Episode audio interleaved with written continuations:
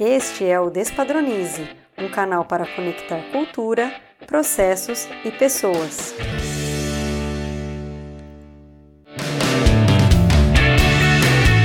Olá pessoal, começa agora o episódio de número 59 do Despadronize. E nesta segunda audioaula da série Tem Excelência em Seus Projetos, vamos falar novamente de gestão de projetos com o experiente consultor e professor Alexandre Brantes porém agora nós vamos falar sobre as etapas da gestão de projetos. O tema de gestão de projetos está dividido em duas partes. Então, se você perdeu a introdução, corre lá e ouça a primeira parte no episódio 58. Vamos ao que interessa.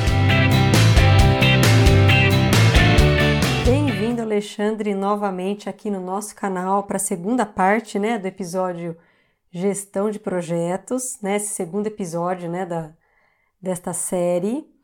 E só para retomar rapidinho, a gente falou lá no episódio 58, a gente falou sobre as diferenças entre processos e projetos.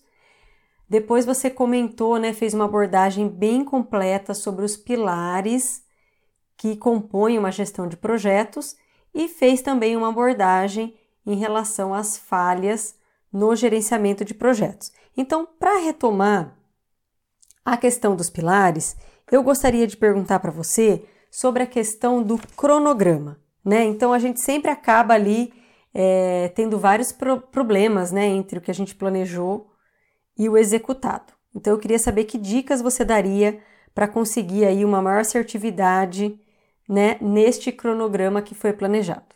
É, é o, o, o grande ponto do cronograma é você ter o domínio do que o tempo vai transcorrer com o avanço dos itens que você está trabalhando e acompanhando, e junto com o cronograma, se financeiramente você está saudável com aquele prazo.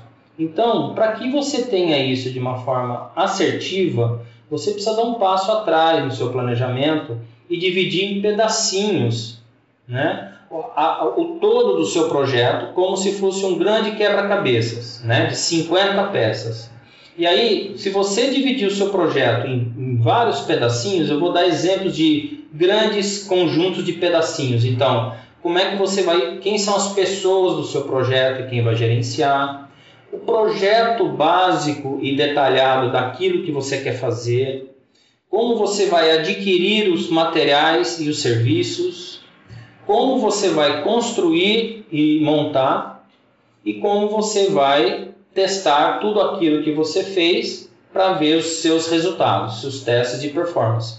Então, desta forma, se você dividir em vários pedacinhos, você vai, dentro do cronograma, poder montar esse quebra-cabeça, assim como o quebra-cabeça ele tem uma loja, lógica de figuras que uma se interconecta com a outra, o cronograma ele é a mesma coisa, só que de forma temporal. Então, não adianta eu tenho que fazer é, esses pedacinhos para entender, opa, antes do alicerce eu não posso fazer esse próximo passo.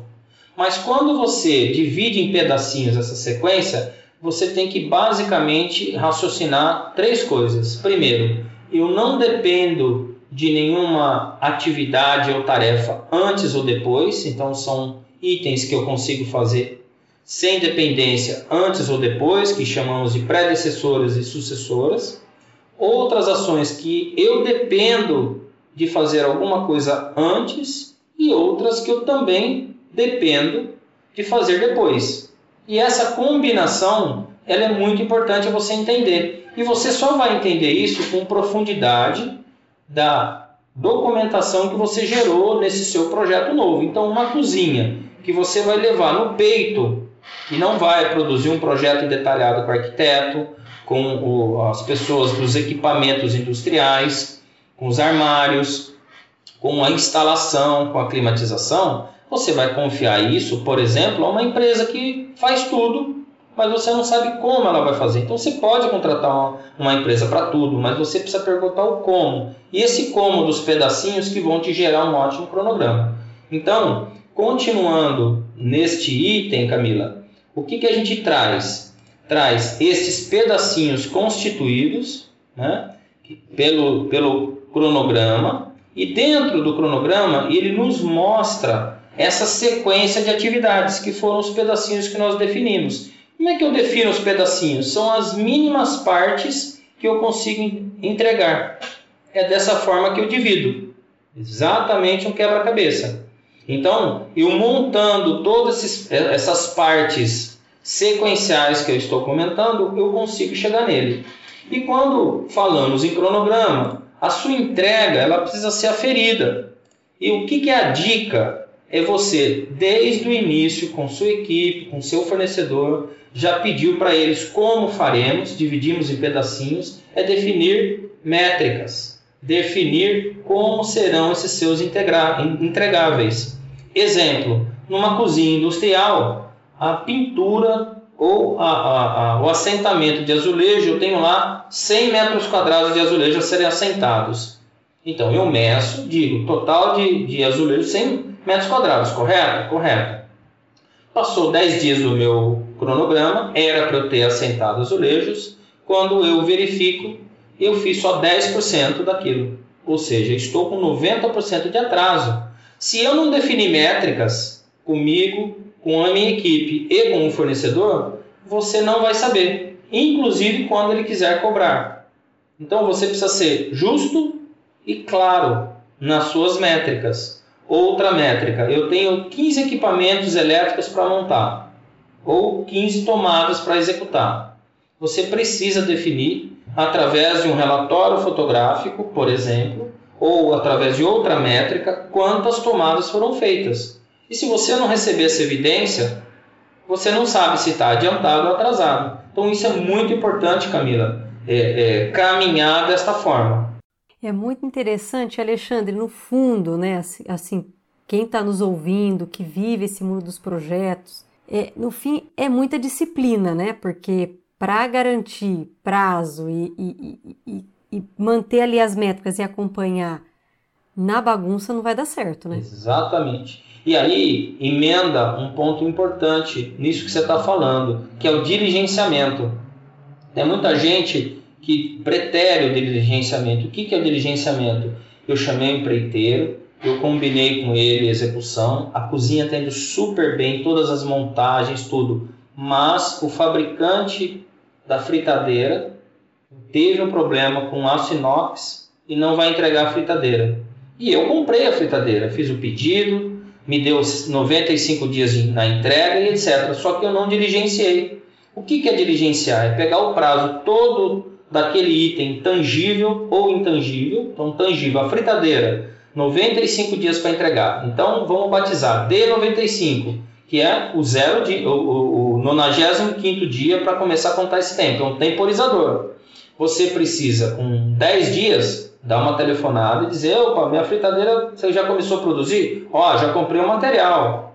Depois de mais 10 dias, monitorar novamente. E assim, você, no 85 dia, quando você liga, ele diz: ó, tive um pane na máquina, parou tudo, não vou conseguir entregar a fritadeira. Você ainda tem dias para pensar como você vai fritar no dia da inauguração. E aí você toma a mão do plano B, por exemplo, três pessoas com frigideiras manuais que fritarão durante a inauguração e mais 10 dias até chegar a fritadeira que vai ser entregue com 10 dias de atraso. Então esse é item tangível.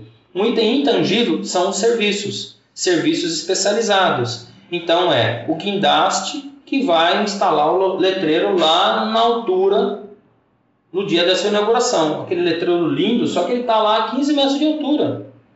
E aí o que acontece? Você contratou o guindaste, todo mundo disse que em agosto ia chegar, chega em julho, você não liga, não monitora.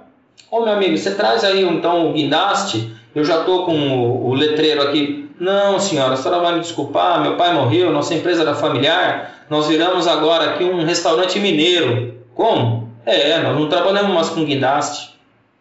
Entendeu, Camila? Então, o diligenciamento em cada uma dessas etapas é vital para o sucesso, porque você tem tempo, se alguma coisa sair errado, de saber como você vai contornar aquele caso, ou abortar uma inauguração, ou prorrogar um certo tempo, ou até contratar uma outra empresa. Entendeu? Perfeito, já valeu aqui a aula, hein, gente? A voz da experiência aqui com certeza deve ter pessoas nos ouvindo e, e pensando assim, gente, preciso ligar para aquele fornecedor.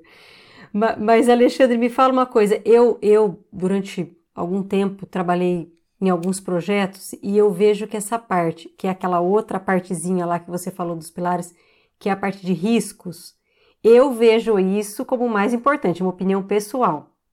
Eu queria ouvir de você um pouco da importância e de como fazer esse levantamento de riscos, porque eu vejo, pelo menos nas minhas andanças, que muita gente negligencia essa parte. Verdade. Totalmente. E, e, e é um ponto que quando ah, vem a pressão, ou a nossa febre, ou a nossa ansiedade, ou o tamanho do nosso sonho, né? Como estamos dizendo aqui, projeto didaticamente falando, vale para sonho pessoal e vale para os desafios profissionais o pessoal pretere mesmo o risco. E o risco, ele, ele traz uma matriz muito gostosa de utilizar, porque o risco, ele pode virar uma oportunidade. Isso é a grande sacada que muitas pessoas não sabem. Então, se você imaginar é, é, no seu eixo um, um gráfico, onde no eixo vertical da ordenada você tem a probabilidade de um evento ocorrer e num eixo da abscissa aqui na horizontal, o impacto que aquilo pode trazer, a combinação entre probabilidade e impacto, que a gente também chama de severidade, nos traz a composição do risco.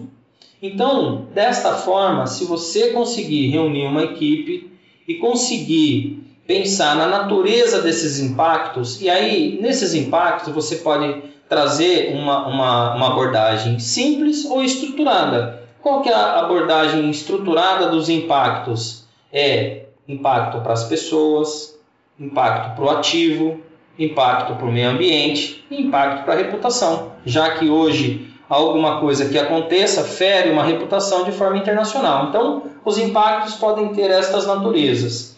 E a probabilidade, você busca históricos e lições aprendidas e base de dados para quantas vezes aquilo já aconteceu e quantas vezes aquele evento acontece. Então, nesta combinação de probabilidade e impacto, você precisa adicionar uma coisa importante, que é, se você não sentar para refletir quais são os riscos conhecidos e desconhecidos e fazer uma tabela sabendo o que pode causar, a natureza desse risco, o que causa esse risco, a, até onde as consequências desse risco me levam e quais são as medidas que eu tomo para resolver isso, você vai estar com o seu barquinho à deriva num mar muito revolto.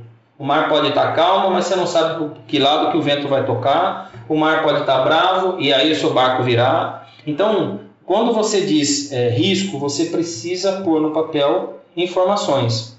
E se você não tiver experiência e geralmente os projetos são multidisciplinares, contrate de, sob demanda profissionais que trabalham com gerenciamento de risco e profissionais que já tiveram informações. Existe o pedreiro, o eletricista, o engenheiro, o gerente, o gerenciador de risco, que juntos você consegue trazer perguntas.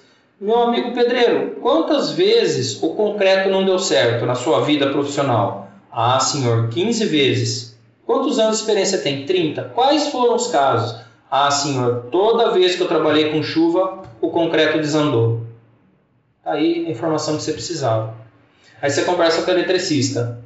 Amigo, quantas vezes você teve problema nas instalações? Toda vez que eu comprei painel elétrico destes fornecedores, eu tive problema quando eu, eu carreguei eletricamente todo o circuito. Ah, então nós temos que fazer uma pré-seleção dos painéis elétricos? Sim. Vem outro e diz: olha, cuidado com a licença. Você acha que a licença do corpo de, da Corporação dos Bombeiros é fácil numa cozinha industrial? Então comece a cuidar do processo para você ver o tamanho. Cuidado, você quer fazer o seu, o seu restaurante num lugar pitoresco, numa montanha romântica? Você sabe se ali é uma área de proteção que você não vai poder construir ou a licença que você teria dentro de um shopping acontece em 30 dias e uma licença no lugar desse eh, vai levar anos para acontecer. Então, gerenciamento de risco é mensurar riscos conhecidos e desconhecidos. E aí, um, um risco desconhecido, como o próprio nome diz, é você precisa estar preparado de alguma forma se eles acontecerem. O que quer dizer isso? Você tem que ter tempo hábil para poder saber que plano de contingência, que plano alternativo você vai tomar se esse risco acontecer. Exemplo: enchente. Hoje, várias localidades, devido à saturação, toda essa camada asfáltica que a gente tem nas cidades e, e a drenagem ter, é, ser prejudicada pelo lixo, uma garrafa PET hoje tapa uma boca de lobo e a água pode subir em 15 minutos, não adianta você ter um local baixo e você não consegue cuidar desse risco desconhecido. E ele pode acontecer só na chuva recorde, e nesse dia da chuva recorde inundar todo o seu restaurante, você perder mobiliário, você perder os seus equipamentos de transporte, seus veículos. Então, pense muito, invista em riscos por este motivo.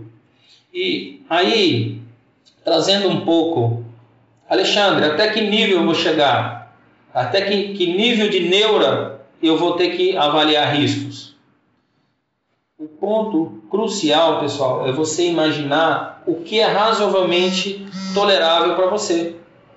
É tão simples quanto dentro desses históricos nos impactos que eu comentei, e dentro do, das probabilidades daquilo acontecer.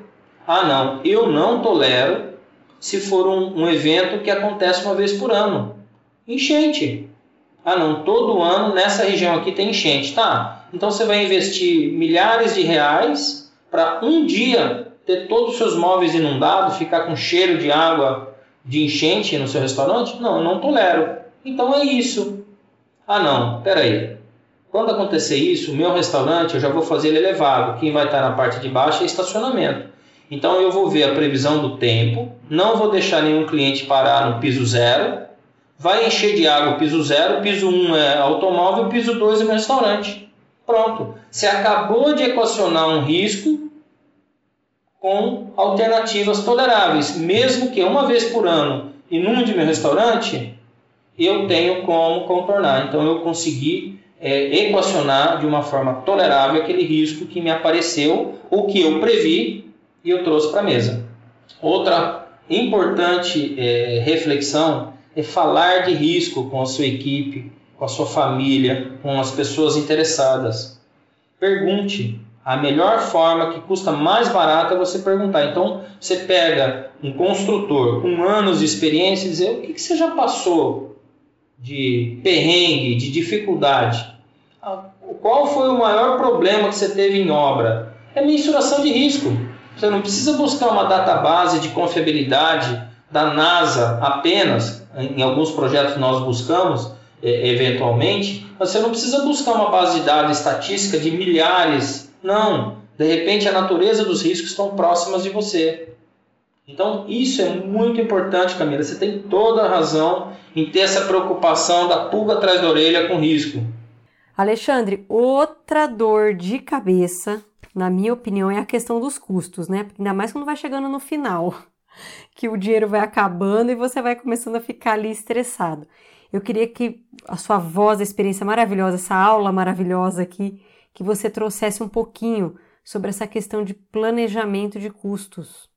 É, é, existe é, algum, algum, alguns aprendizados que a, a lei da livre oferta né, mundial, que é o combate a qualquer tipo de monopólio, a qualquer tipo de cartel. O que eu quero dizer? Você precisa estruturar o seu projeto e trabalhar mais, investir mais tempo para ter alternativas de suprimento, seja de itens tangíveis como materiais, seja de item intangível que são serviços. Então essa é a regra mestra. Você não pode depender apenas de uma pessoa, de um fornecedor né? exceto uma franquia que tem itens pré-estabelecidos, inclusive os franqueados é, é, e franqueadores, eles também têm alternativas de, de fornecedores, né? não pense ele que ele tenha é, único fornecedor para tudo, mas dentro do assunto de custos é a boa orçamentação e aí, de novo, se você não dividiu em pedacinhos o seu escopo e você não dividiu dentro do cronograma cada item, aqui é tudo junto e misturado. Então você pode estourar sua verba não saber porquê, gastar menos no saber porquê, comprar itens de má qualidade e saber muito bem o que, que isso custa depois.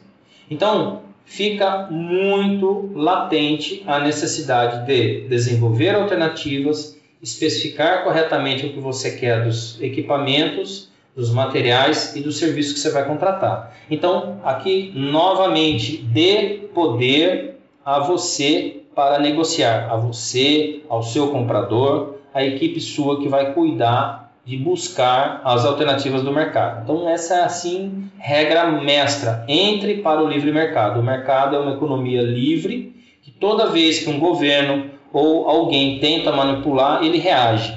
E espero que você esteja sempre do lado que tem alternativas. Então, voltando ao nosso exemplo da cozinha.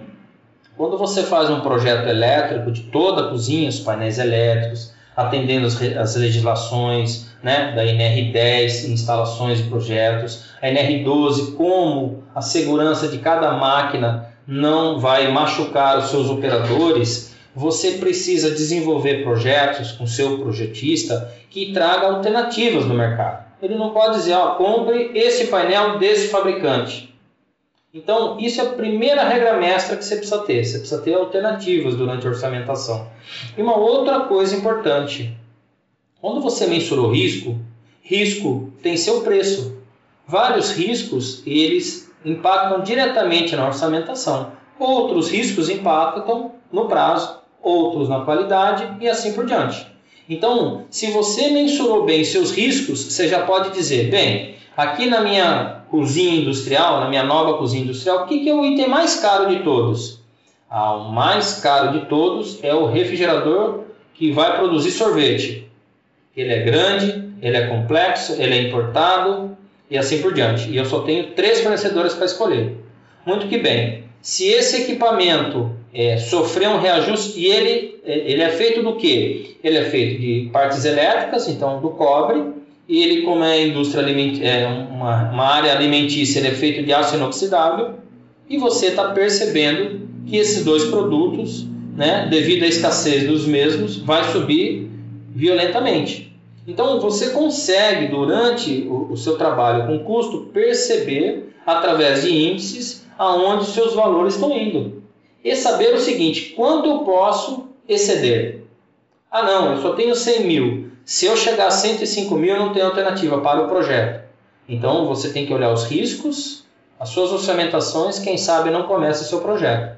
Ah não, eu tenho 100 mil em caixa, mas eu tenho uma linha de financiamento agora, recentemente Pronamp, né? Por exemplo, para os pequenos e médios empreendedores, grandes empresas têm linhas de financiamento, eu tenho 100 mil. Agora, se acontecer alguma coisa, eu ainda tenho 80 mil para ser financiado dentro de um custo do Finame, num, num juro que eu consiga manter meu negócio.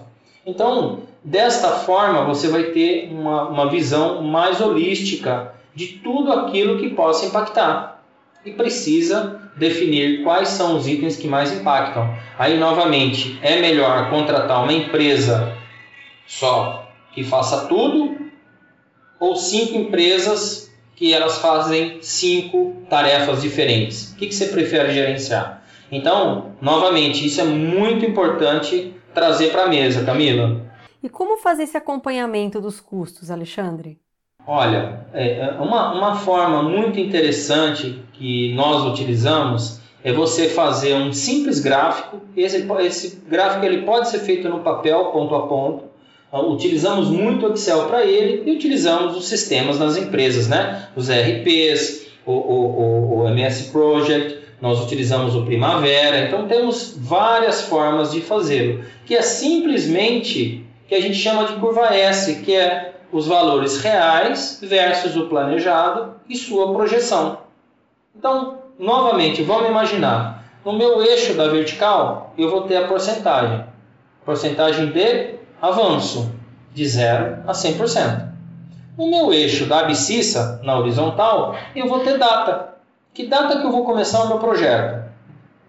Ah, vou começar no dia 1 de janeiro. Ah, e qual o ciclo desse projeto? Ah, ele tem um ano. Ok, então você vai traçar aqui embaixo. E aí, basicamente, com três acompanhamentos, você vai lançar todo o seu planejamento que veio do cronograma e do desembolso financeiro, Então, você vai pôr as datas na abscissa que vem do cronograma e na esquerda as porcentagens de avanço monetário que você planejou. Então, de 0 a 100%, ele vai ter um fim planejado e as datas de 0 dias até 365 dias. Então, você traçou uma linha planejada.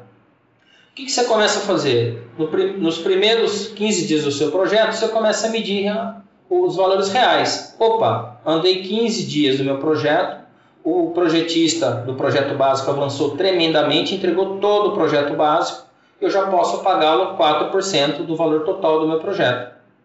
Vou lá, 4% versus 15 dias. O que mais eu fiz? Não, só isso que eu fiz. Aí eu caminho mais 30 dias. Opa, em 30 dias eu pude terminar o projeto básico, fiz o projeto detalhado e coloquei a ordem de compra de um equipamento de longo, eh, de longo tempo de entrega.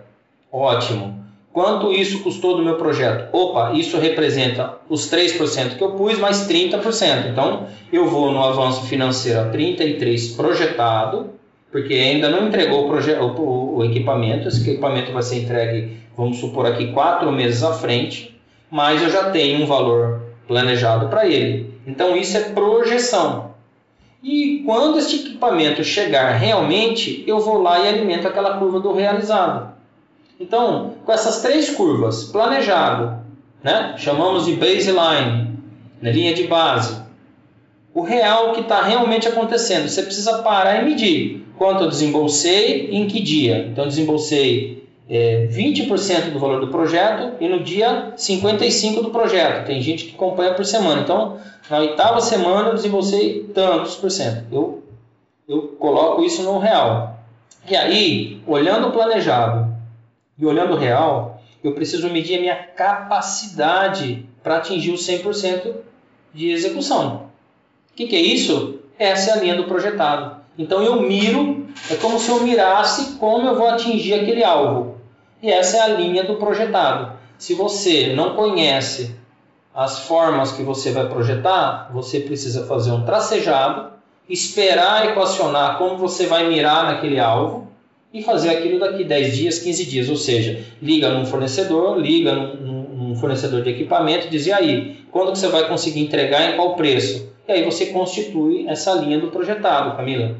Basicamente é assim que conseguimos é, é, de uma forma simples ou complexa, é, equacionar a curva S de real e projeção de um projeto. Mais uma vez a gente está falando de organização e disciplina, né? Acho que sem isso, é. fazer gestão de projetos vai quase fadado ao fracasso. Verdade.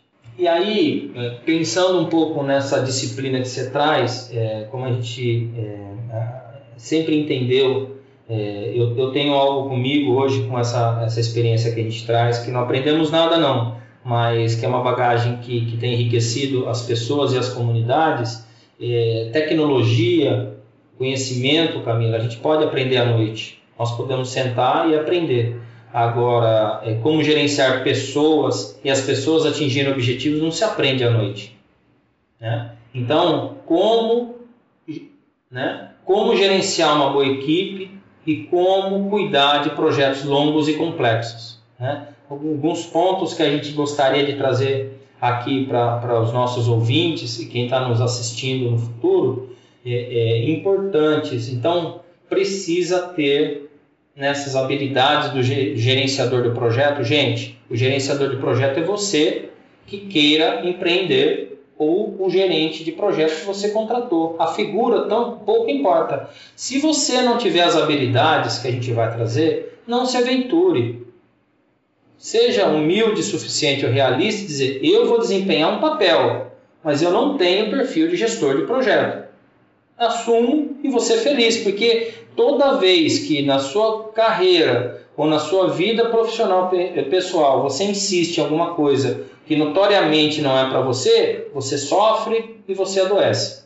Então tenha real noção se este perfil é para você. Não for para você, se delega alguém e captura alguma coisa para fazer, porque todo mundo tem competência em algo. Essa é a grande máxima da liderança, né? Então, dentro desse pacote, Camila, primeiro item é a boa comunicação com todos os níveis da organização.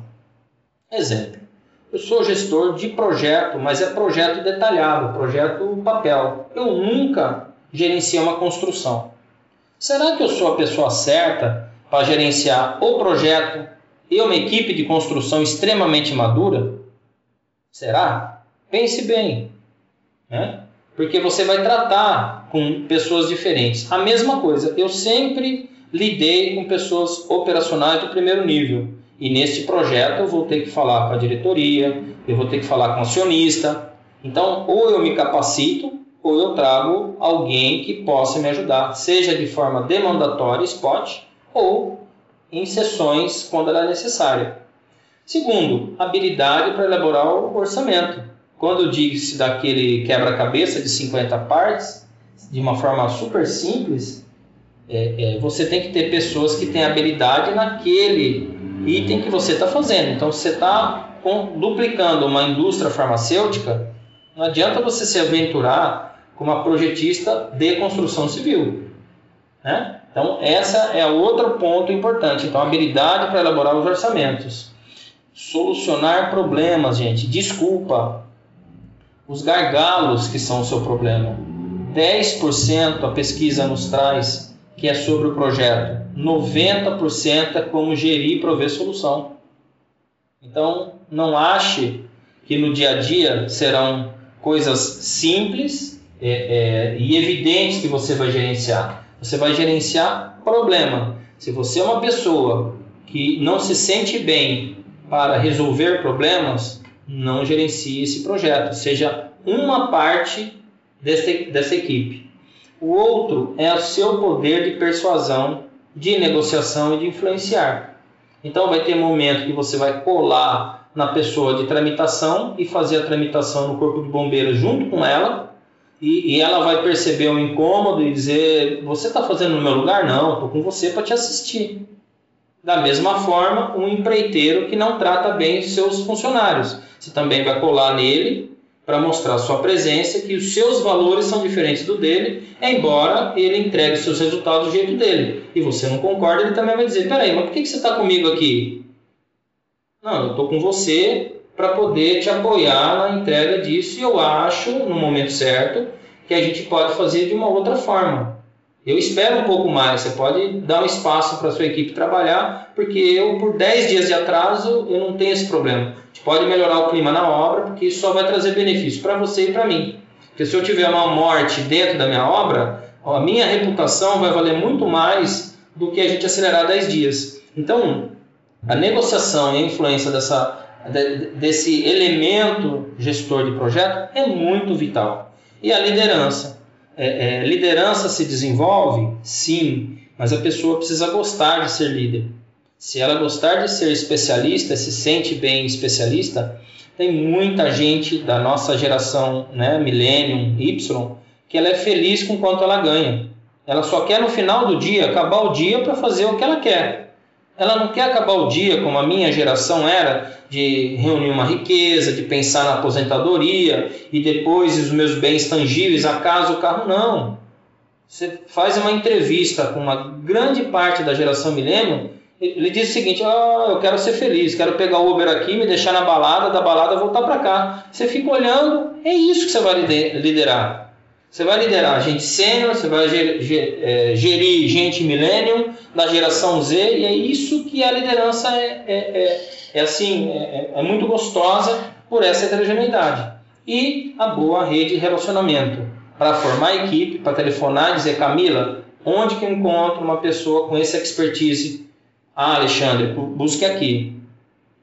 Tá? Então, esse é um outro ponto, Camila, vital do relacionamento, porque aquilo que você não sabe, você precisa saber para quem ligar. Então, nós temos aqui um, um, problema jurídico, sabemos que nós temos uma amiga em comum chamada Clara Toledo, que no momento do nosso estacionamento, ela vai lá, pega o carro e faz ele funcionar, correto? Uhum, com certeza.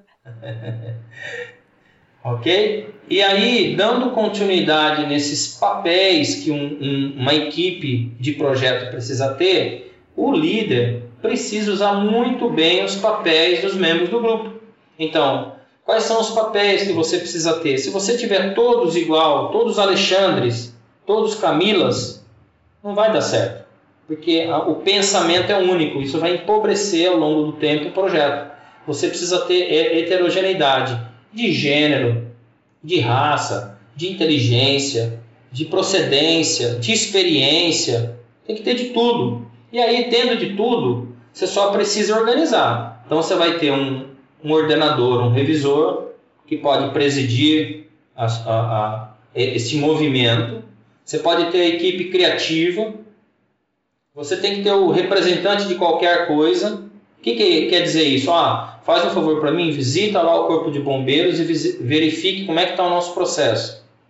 Né? O especialista experiente, que é um cara com 30 anos de experiência em elevação de carga, que você chama ele, ele faz o que a gente chama, né, um, um planejamento de içamento e transporte, a gente chama de plano de rig, ele elabora isso, traz uma empresa especialista, fica quatro dias no projeto, um projeto que tem um ano, ele fica quatro dias, faz o trabalho dele e vai embora. O construtor de ideias, então ele é como criativo, a diferença é que ele vai materializando aquelas ideias que o criativo trouxe, o bem-humorado, né, que sempre tem uma sacada, para ajudar essa, esse clima do time. O advogado do diabo, que é o pessimista, o cético, por quê? Porque ele traz você com os pés no chão. Não é tudo flores. Ele é o cara da análise de risco, dizer, peraí, pessoal, pô, mas Ubatuba só chove. Por que, que vocês estão fazendo restaurante em Ubatuba? O índice de, pluvio, de pluviométrico de Ubatuba é, é, é 50% mais alto que o índice de pluviométrico de Guarujá faz no Guarujá esse restaurante. Pronto, uma sacada do cético e que todo mundo pode vir a criticar. Pô, mas você só pensa em tragédia? Não, ele é importante estar no grupo. Né? É, é, o outro, conciliador, que é a pessoa que inspira calma, que concilia, que no momento que outros explodem, ela silencia com sabedoria. Então você olha e fala: puxa vida, hoje eu passei do meu ponto. Você viu como é que Fulano se comportou? Amanhã eu quero ser o fulano. E amanhã, a hora que eu vou, vou explodir, eu seguro 8 segundos, não explodo e, puxa vida, tudo se acertou. E um grande estruturador, que é o grande secretário, clarificador. Então ele estrutura a ata, ele toma nota, ele lembra de compromissos e assim por diante, Camila. Nossa, muito interessante. Aí, o que, que a gente vê? É, pessoas são pessoas. E como eu disse que a gente precisa ter uma equipe híbrida, nós precisamos é, é, definir uma sessão de que cargo que eu preciso ou que trabalho eu preciso. Hoje em dia a gente diz muito mais trabalho para ser feito, porque o que vale é o conhecimento, não só CLT, contratado, etc. Então, que trabalho tem a desenvolver naquela caixinha e quem vai ser o ocupante daquele cargo. E aí, sempre tentando com aquela caixinha que nível de senioridade precisa ter, júnior, pleno e sênior, para ser simplista, e com isso você medir a competência dele. Porque como o projeto é único, pessoas são únicas. E uma pessoa aqui na cidade maravilhosa de Macaé, que eu mudei 1 de outubro, faz 60, 70 dias, e eu me adaptei maravilhosamente minha família, alguém pode não se adaptar. E no projeto é igual. A pessoa foi projetista elétrica 20 anos, a hora que ela entrou num contexto onde o inglês era uma metade das reuniões era inglês e ela boia e ela não se sente bem, ela desmotivou. E se você não puder monitorar essa pessoa de forma única em sessões específicas de um para um, né, one to one, a gente chama semanalmente, quinzenalmente, dizer, bom, como é que você está? como é que estão as coisas para você, tanto no lado métrico como no lado individual, você vai perceber isso quando a pessoa já se deprimiu, quando a pessoa já estressou, quando ela brigou com outra pessoa ou quando ela abandonou o projeto. E era uma pessoa incrível, era teu secretário que estruturava tudo. Ele dizia, ah, para mim não dá mais. Mas por quê? E você não perguntou. É igual ao diligenciamento. Aqui é o diligenciamento que a gente estava falando lá atrás. Então, verificar se a pessoa ocupa o lugar certo, se a caixinha que você está designando com ele, ele responde e provê solução, e, e que grau de, da palavra mágica para mim que é felicidade. As pessoas dizem nos olhos e nos comportamentos o quão feliz ela está, satisfeita ou não. E tem gente que trabalha por dinheiro Tem gente que trabalha por motivação, tem gente que trabalha porque não tem diversão dentro de casa e prefere trabalhar do que estar em casa. Então nós, líderes, precisamos identificar o propósito daquela pessoa. Ela acorda de manhã. Ela acorda para quê? Certamente para fazer as coisas certas. Ninguém acorda dizendo, não, hoje eu vou lá concretar isso aqui tudo errado, porque hoje é meu dia de concretar errado. Não. Um acorda pelo dinheiro, de novo, outro pela motivação do desafio, e o outro porque não tem opção. A casa dela é um inferno, ela prefere o trabalho. Então, gente, esse é um ponto vital em qualquer tamanho de negócio. Você pode ter um negócio você e mais dois, que você representa 33% efetivo, ou ter você e mais 660 pessoas, que você é um, um, um, um ínfimo dentre todos, mas se você não monitorar, você não vai ter a previsibilidade que uma pessoa humana pode entregar. E é um potencial enorme. É onde mora o segredo. Nossa, já valeu aqui. Esse episódio já está pago faz tempo. Agora me fala uma coisa: tem muita gente que está nos escutando, Alexandre, que não vai construir uma coisa do zero, vai fazer um projeto ali, vai mudar uma linha, vai. É, enfim, vai fazer algo ali na. Uh, uma modificação. Eu queria que você falasse um pouquinho sobre gestão de mudanças. Um ponto importante na, na, gestão de mudanças é novamente, como eu disse lá atrás, a identificação que aquilo que você está trabalhando é um projeto e não um processo, é você ter certeza que tudo muda. Se você não tiver essa convicção, leia mais, pergunte mais, se informe mais, olhe sua vida para trás e diga para mim se tudo não mudou. A única certeza que tudo muda. Então, se você não tiver convencido disso, volta, leia mais e, e, e, e, busque exemplos na sua vida o quanto as coisas mudam. E aí o que acontece? Projeto é igual. Projeto vai mudar. E se você não designar um dono dessa mudança para que ele, num, numa forma estruturada, num processo, um formulário, acompanhe essa mudança do início ao fim e os seus impactos, você pode ter um grande problema de não saber. Vamos voltar na cozinha industrial. Eu estava gerenciando lá o nosso projeto, tive que sair é, uma, uma licença, por exemplo, supostamente uma cirurgia de 40 dias, e a Camila ficou no meu lugar. E a gente tinha uma gestão de mudança que o fornecedor do gás disse para mim: olha, Alexandre, a gente pode fornecer gás granel, que é um, um vaso bem grande, ou trazer os botijões aqui, o P45, que é o industrial, 10 P45 por mês, ou o vaso grande. E eu uh, ouvi, mas eu não registrei em nenhum lugar. Então, no dia de, da, da minha passagem de serviço a Camila, eu disse, ó, oh, Camila, tem isso, precisa cuidar, isso. Você me perguntou algumas coisas, a gente anotou as passagens de serviço, eu me esqueci de registrar essa mudança lá num, num livro de controle de mudanças. O que aconteceu? Essa pessoa, tendo conversado comigo, ela mudou porque sabia que eu poderia fornecer, eu poderia receber outra forma de vasilhame, que era individuais, e simplesmente no dia é, é, uma semana antes da inauguração, quando eu estava ausente, ele trouxe 30 vasos é, de, de gás. E a rede de gás para 30 vasos é diferente de uma rede única de gás para um grande vaso, porque eu tenho uma válvula que abre esse vaso e no outro eu tenho N válvulas. E de repente esse cara chegou e isso caiu no colo da Camila.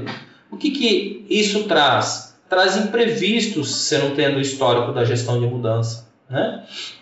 Outra coisa que acontece demais e é uma estratégia de muitos fornecedores ou de muitos clientes, depende da ótica em que papel você está desempenhando, é uma gestão de mudança numa aquisição que ela acontece para privilegiar não ter concorrência. Então, vou voltar no exemplo da fritadeira. Ok, no começo do projeto, é, é, nós queríamos fritar batata. Beleza. Quanto? 40 quilos de batata por refeição. Em quanto tempo? Em uma hora. Então era essa a especificação. Para isso eu tinha 10 fornecedores. Eu selecionei quatro dos melhores e eu estava na, final, na, na finalista nesses quatro. Nesse momento, alguém do projeto, seja o projetista elétrico, seja o gestor do projeto, ouviu um fornecedor que disse: Ah, não, vamos aumentar a amperagem, vamos fritar essa batata em 20 minutos. Por quê? Porque ele sabia que as outras fritadeiras não tinham capacidade.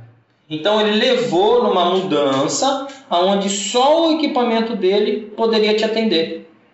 E aí, se você não percebeu nessa gestão de mudança, o time do projeto olhou e falou: peraí, mas uma hora dá, por que a gente quer fritar em meia hora? O hambúrguer demora uma hora, a lasanha a berinjela demora uma hora, tudo demora uma hora. Eu não tenho propósito de fazer em meia hora.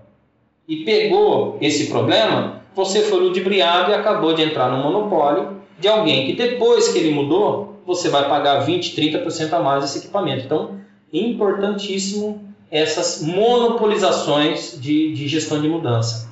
Outra coisa é se aquela pessoa que está fazendo a mudança ela é capacitada para aquilo. Então, quem faz uma mudança de um projeto elétrico feito por um engenheiro eletricista, né, é um outro engenheiro eletricista. Eu não posso ter um projeto elétrico que eu paguei, que eu investi, na hora de instalar, o eletricista muda tudo bel prazer. Então, o que, que você precisa fazer, no mínimo, é pegar o telefone, envolver o seu projetista eh, da engenharia e dizer: Ó, o eletricista aqui deu ótimas, ótimas ideias, o que ele está fazendo vai pegar fogo. Então, a gestão de mudança é muito importante porque ela impacta em cronograma, em risco, em recursos que você vai ter que utilizar. Né? Então, essas mudanças precisam estar monitoradas, Camila. Muito importante. Muito interessante. Você vê, você traz muito a sua experiência, né? E eu acho que essa sua fala também acaba nos remetendo a tipo, nossa, eu, é, eu nem pensaria nessa questão de monopólio. Né? Uma pessoa jovem nem pensaria nisso. Então são, são dicas muito valiosas que você está trazendo aqui. Legal, e fico muito feliz por isso. Agora vamos falar um pouquinho de tecnologia, vamos falar um pouquinho de software. O que, que você tem visto aí é, para gestão né, de projetos? Eu acho que esse tema é um tema complexo. Pode parecer, né, às vezes, quem está de fora, que é simples, mas não é fácil, né? Dito tudo isso que você falou, gerenciar um projeto. E eu vejo a tecnologia como algo que vem para ajudar, né? Que vem para facilitar a vida aí de quem está fazendo essa gestão. Exato. É, o, o, primeiro ponto, é, quando a gente se propõe a fazer a gestão de projetos e não no improviso, porque pagaremos o preço do improviso, é você estruturar aquela documentação. E documentação qual é? Aquela que se originou no escopo. Então, de alguma forma, em algum tipo de acervo, é, é, hoje nós temos Google Drive, nós temos Dropbox, nós temos o Microsoft Teams que integra facilmente vários históricos. Então, olhando no, no ponto de vista do acervo, é buscar um, uma regra de numerar a documentação, organizar a documentação por disciplina, por fase do projeto e poder, quando você manda uma, uma documentação para um fornecedor ou recebe de um fornecedor, que ela vá e volte de uma forma estruturada. Porque daqui seis meses, a hora que você for requerer a garantia, aquele termo está vago. E aí, quando você chamar ou alguém da área legal ou um engenheiro para te apoiar na, no pleito daquela garantia que o fornecedor não te atendeu, você está totalmente frouxo de documentação. Então, o primeiro pilar é ter uma gestão de documento. A forma você escolhe. Hoje nós temos vários softwares no mercado que fazem gestão de documento. Então, esse é um grande pilar. Outro pilar é a gestão do conhecimento do projeto, ou seja, como você garante a gestão de um projeto onde você tem a Camila, minha gestora de projeto, e eu preciso, a Camila estourou no desempenho, eu vou mudar a Camila de país muda a Camila de país e o projeto deságua, o projeto desaba. Então, o que, que a gente precisa? Durante o dia a dia da Camila e seu, sua equipe, gerar conhecimento dentro do projeto, num sistema, que tiramos o personagem Camila como gestora do projeto, colocamos outra pessoa, essa pessoa tem acesso a tudo aquilo que a Camila e a equipe gerou, a tudo aquilo que fornecedores nos muniram, e aí, por exemplo, tenho tido uma experiência recente com o Microsoft Teams integrado. É, é, ele, ele mantém essas disciplinas todas interligadas, além de reuniões, atas, o histórico do chat. Então, por exemplo, quando você usa uma ferramenta tipo Skype, que é bem tradicional, você desligou o Skype, você perde o histórico. O Teams não. O Teams tem um chat que eu falei com a minha equipe toda numa reunião, pus lá um, um item no chat, aquilo fica na reunião. Se a reunião é recorrente, daqui 15 dias, quando a gente fizer a próxima, qualquer participante da reunião que tenha sido convidado na anterior, ele acessa o chat para trás. Então, peraí, nós fizemos a ata dessa reunião. Não, mas o que, que a Camila falou mesmo? Volta 15 dias. Ah, é verdade, tinha uma ação do Alexandre que ele não cumpriu. Opa, peraí, deixa eu cuidar aqui embaixo. Então, usar algum sistema que pereniza as informações e não as pessoas. As pessoas vêm, são pagas para isso, desempenham o seu trabalho, mas depositam no projeto a gestão do conhecimento. Né? No cronograma, mesma coisa vendo é, é, é, essa quantidade de quebra-cabeças, fica muito inevitável usar softwares especializados em cronograma para juntar os pedacinhos entregáveis que a gente falou do escopo, os pedacinhos do orçamento, como ele é composto, e os pedacinhos dos recursos, para que durante a execução do cronograma, que você for medir o previsto com real, você levar 10 dias para fazer isso, você perdeu 10 dias do mês. Você precisa ter um sistema que dê trabalho na implantação, mas ele seja alimentado que quando você in, in, é, é, necessitar o, o, fechamento dessa apuração, você rode isso em duas, três horas. Então você faz um relatório semanal, faz um relatório mensal, em duas, três horas com um, um time de project services ali, ou você mesmo. Então, é, invistam em automatização desses recursos, não economizem. E várias empresas têm o SAP, tem o TOTOS, vários ERPs que facilitam os indicadores de, de, performance, né? E os sistemas de, de business intelligence também, as bases de dados, para que alguns placares sejam mostrados. Né? Hoje a gente tem na automação indústria 4.0, que tem utilizado a automação em equipamentos muito é, é, espetacular, que mede a produtividade de um torneiro mecânico que usina as peças. O mede a produtividade do turno 3. O turno 3 produz um terço do que o, o, o turno 1 e vice-versa. Então você precisa atuar naquele turno a alterar as coisas. Se você não tiver software, muito difícil você verificar e principalmente comprovar com evidência objetiva. Então, é, é, sempre o pilar é a justiça com as pessoas, justiça com os recursos humanos. E, e uma boa demissão, eu costumo dizer que ela tem que ser três vezes mais bem elaborada do que uma admissão. Então nós temos que, infelizmente, reunir fatos, é, que nós tentamos, nós fizemos de tudo para manter aquela pessoa no posto, mas ela não é a melhor pessoa para estar naquele posto. E que ela saia convencida e parta para outra. Não saia uma pessoa extremamente debilitada, é, recalcada e, e, e, aí com todas aquelas repercussões, inclusive trabalhistas, que geram uma, uma má demissão. Né? E, e por último, em relação a, a softwares, é, é, a habilidade de pessoas a usarem software. Então, invista em treinamento. Faz o seguinte, junta a sua equipe, bom pessoal, vamos hoje simular como é que a gente entra aqui para fazer análise de um incidente.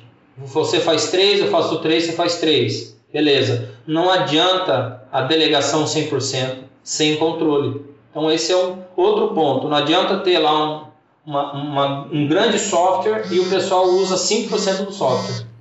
Excelente, muito bom. Eu acho que tecnologia também é um caminho sem volta, né, Alexandre?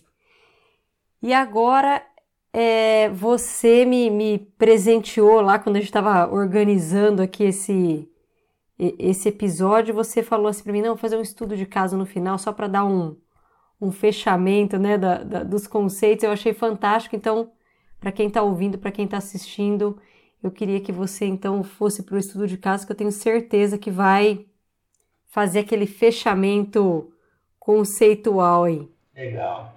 Então, a, a gente, é, é, teoria, né? Teoria do aprendizado é sempre isso, né? São exemplos didáticos simples que nos levam a aumentar de patamar de conhecimento e familiaridade. Então, voltando na nova cozinha industrial, como a gente tem falado ao longo desse nosso bate-papo, é, é, vamos aqui, vamos é, é, falar sobre o escopo dessa nova cozinha, para você perceber o quanto a tua experiência ou a, a, a sua modera, é, moderação na ansiedade de já querer passar para o próximo passo vai ser a chave do sucesso do seu projeto, de vida pessoal ou profissional. Então, na cozinha, primeira coisa, para quantas panelas e assadeiras você vai querer essa cozinha industrial? Dimensionado para quanto? Quantos cozinheiros simultâneos ocuparão a cozinha naquele turno? Em caso de um incêndio durante a, a fritura, você vai querer apagar automático ou a gente vai treinar os cozinheiros a apagar com um, um, extintor? No caso aqui, sendo bem específico, que é um extintor de CO2, né? Porque ele é um gás e um gás inerte e ele não vai é, é, é, atacar a comida, não vai propagar mais o incêndio. Então, especificamente nesse caso aqui, o apagar automático são bicos de injeção de CO2 que a, a detecção de chama ele faz isso. Ele não causa como um sprinkler um dilúvio de água, porque fogo em gordura não combina com, com água de sprinkler. Então, só com um exemplo aqui. O piso, lavável ou limpeza seca? Peraí, você vai querer aquele sabadão, água para o chão e varre daqui, rega dali e, e dimensionando ralos adequadamente ou não vai existir isso na minha cozinha? Num ambiente é, é, ambientalmente correto, a minha limpeza é seca, tudo seco, igual lava carro a seco, lava carro com um balde e meio de água hoje em dia. Qual produtividade você espera ter de capacidade 100 refeições por dia? E aí, o seu regime de funcionamento vai dar tempo de eu fazer manutenção nos equipamentos? E aí eu te pergunto, você só vai fazer almoço de terça a domingo e o seu restaurante só funciona disso, ou seja, do, segunda é, é o dia que a gente tem aí de pulmão para fazer manutenção. Outro item, o porta-trecos, né? que aí simula toda a metodologia do 5S para acessibilidade aos, aos elementos mais corriqueiros e os elementos menos corriqueiros mais longe, fáceis de limpar, pouco danosos à saúde humana ou a cortes, etc ou gaveta tradicional, ou seja, tudo pendurado de uma forma simples de pegar e, e visual. Você quer ter 70 gavetas com etiqueta e ter que abre, abre, fecha, abre, fecha gavetas. Visão ampla até o balcão, transmitindo transparência ao seu cliente. E, por exemplo, a parte de sobremesa, uma confecção segregada para não ter uma sobremesa saindo um quindim com gosto de gordura então, são esses itens de escopo que a gente precisa refletir e colocar uma equipe mais multidisciplinar para poder compor isso aqui de uma forma mais rica e completa. No orçamento, com limite, como a gente falou, para investir e como será o dispêndio desse pagamento. Aí, que patamar você quer atingir? Você vai fazer tudo em aço pintado, que é mais barato, mas traz mais manutenção, ou tudo em aço inox que custa 60% mais caro. Aquisição e diligenciamento, como a gente trouxe nos móveis, nas máquinas e nos dispositivos. Né? O cronograma, projeto por um, e as execuções por outra gestora, contratação horizontalidade, é, uma, uma, uma, uma contratação toda é, picada, horizontalizada, como é que você prefere cuidar? Você quer sair com saúde do outro lado ou com uma separação da esposa do outro lado? Ou você quer ser feliz? Bom, quero ser feliz. Então, é uma forma de estrutura para ser feliz. Não adianta você, não, vamos fazer como der, eu vou tocando, faço do meu jeito. Isso não dá bons resultados. A gente viu como é que são as falhas de projeto lá atrás. Os riscos, né? Como é que a gente faz uma cozinha antiga para virar uma nova? Como é que a gente faz a liberação? Opa, então vamos funcionar o restaurante antigo só sábado, sexta, sábado, domingo, que dá mais margem de lucro, e segunda, terça, quarta e quinta a gente fecha para poder reformar. As partes interessadas, então o proprietário, o locatário, o vizinho, o cliente, os órgãos, né? as reuniões com as comunidades locais. Você pode estar num local de alta classe ou de uma classe mais baixa. Não importa, a sua política de atendimento precisa ser a mesma.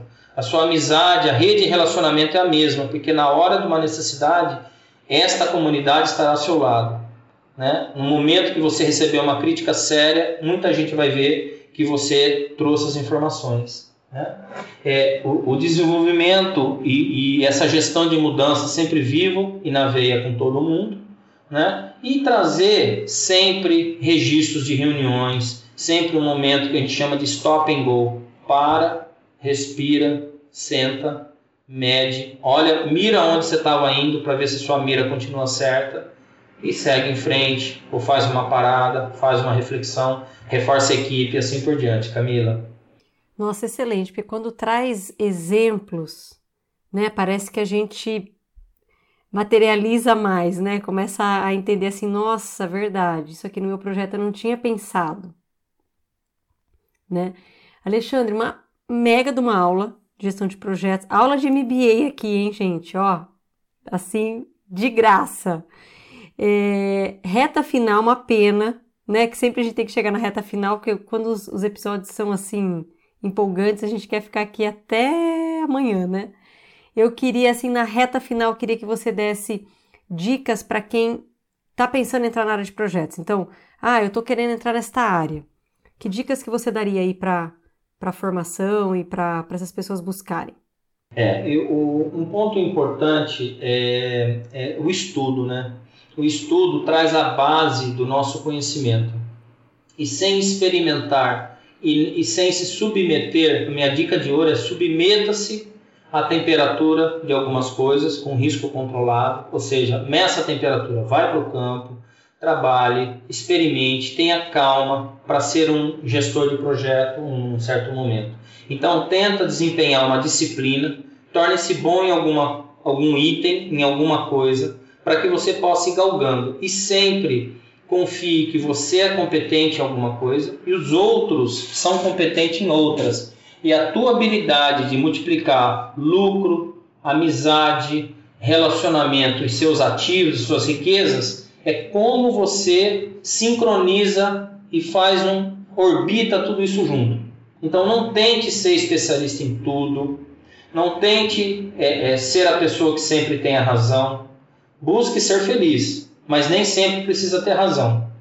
Então, eu acho que essa, para mim, depois de 31 anos de, de, carreira, N projetos e N construções realizadas e, e, e assim por diante, é, é, pensar desta forma.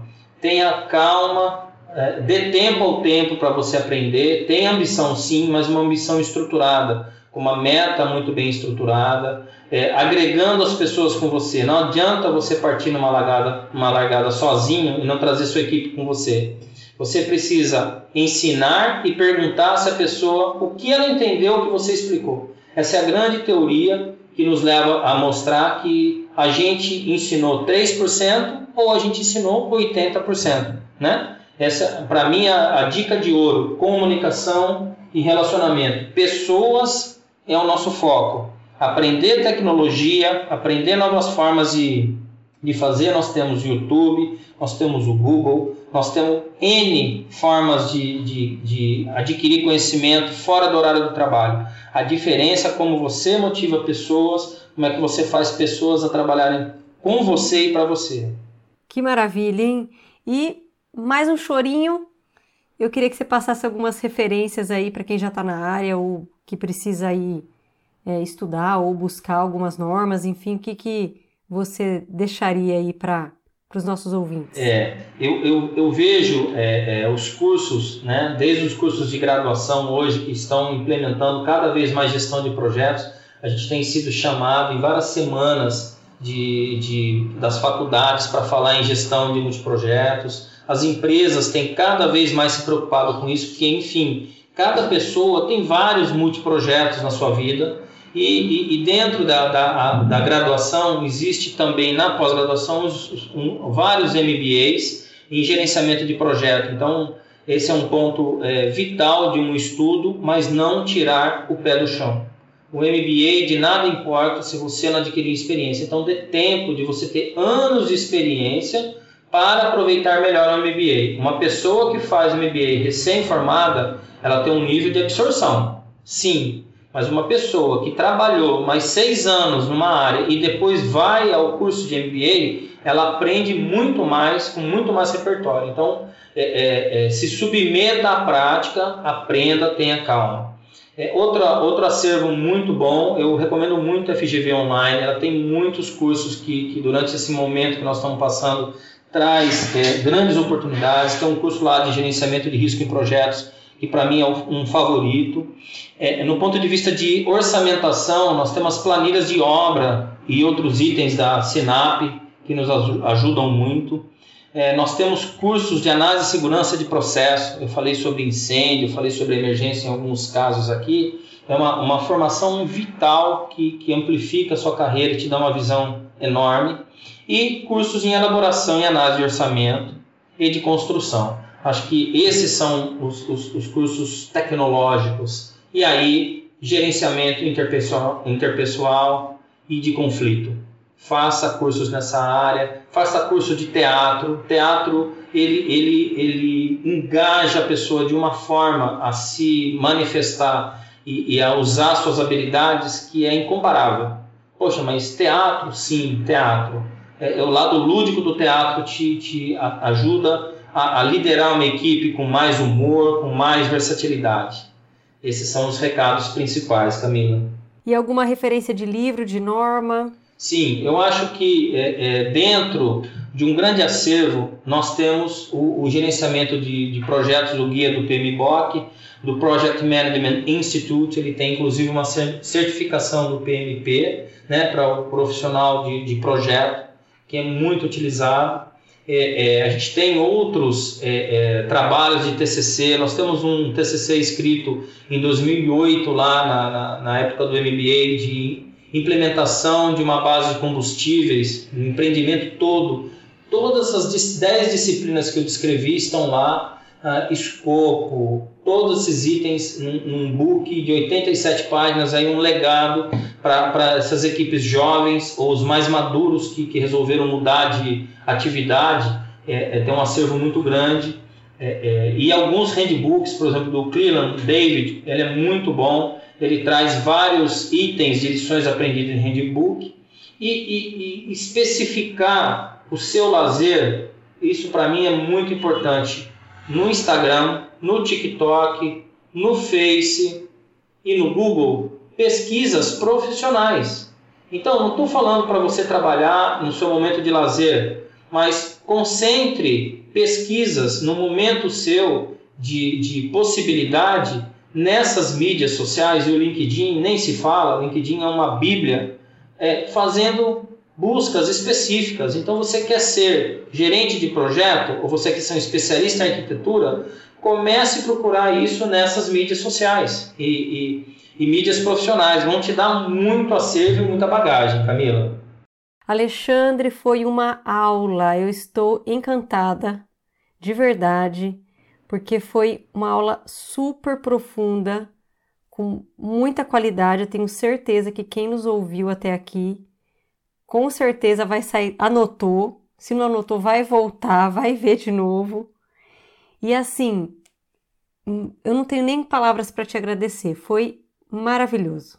Claro, é, para mim é um prazer isso. É, o que mais me recompensa todo dia são novos desafios e essa interação, eu aprendendo duas vezes cada vez que a gente fala de alguma experiência adquirida.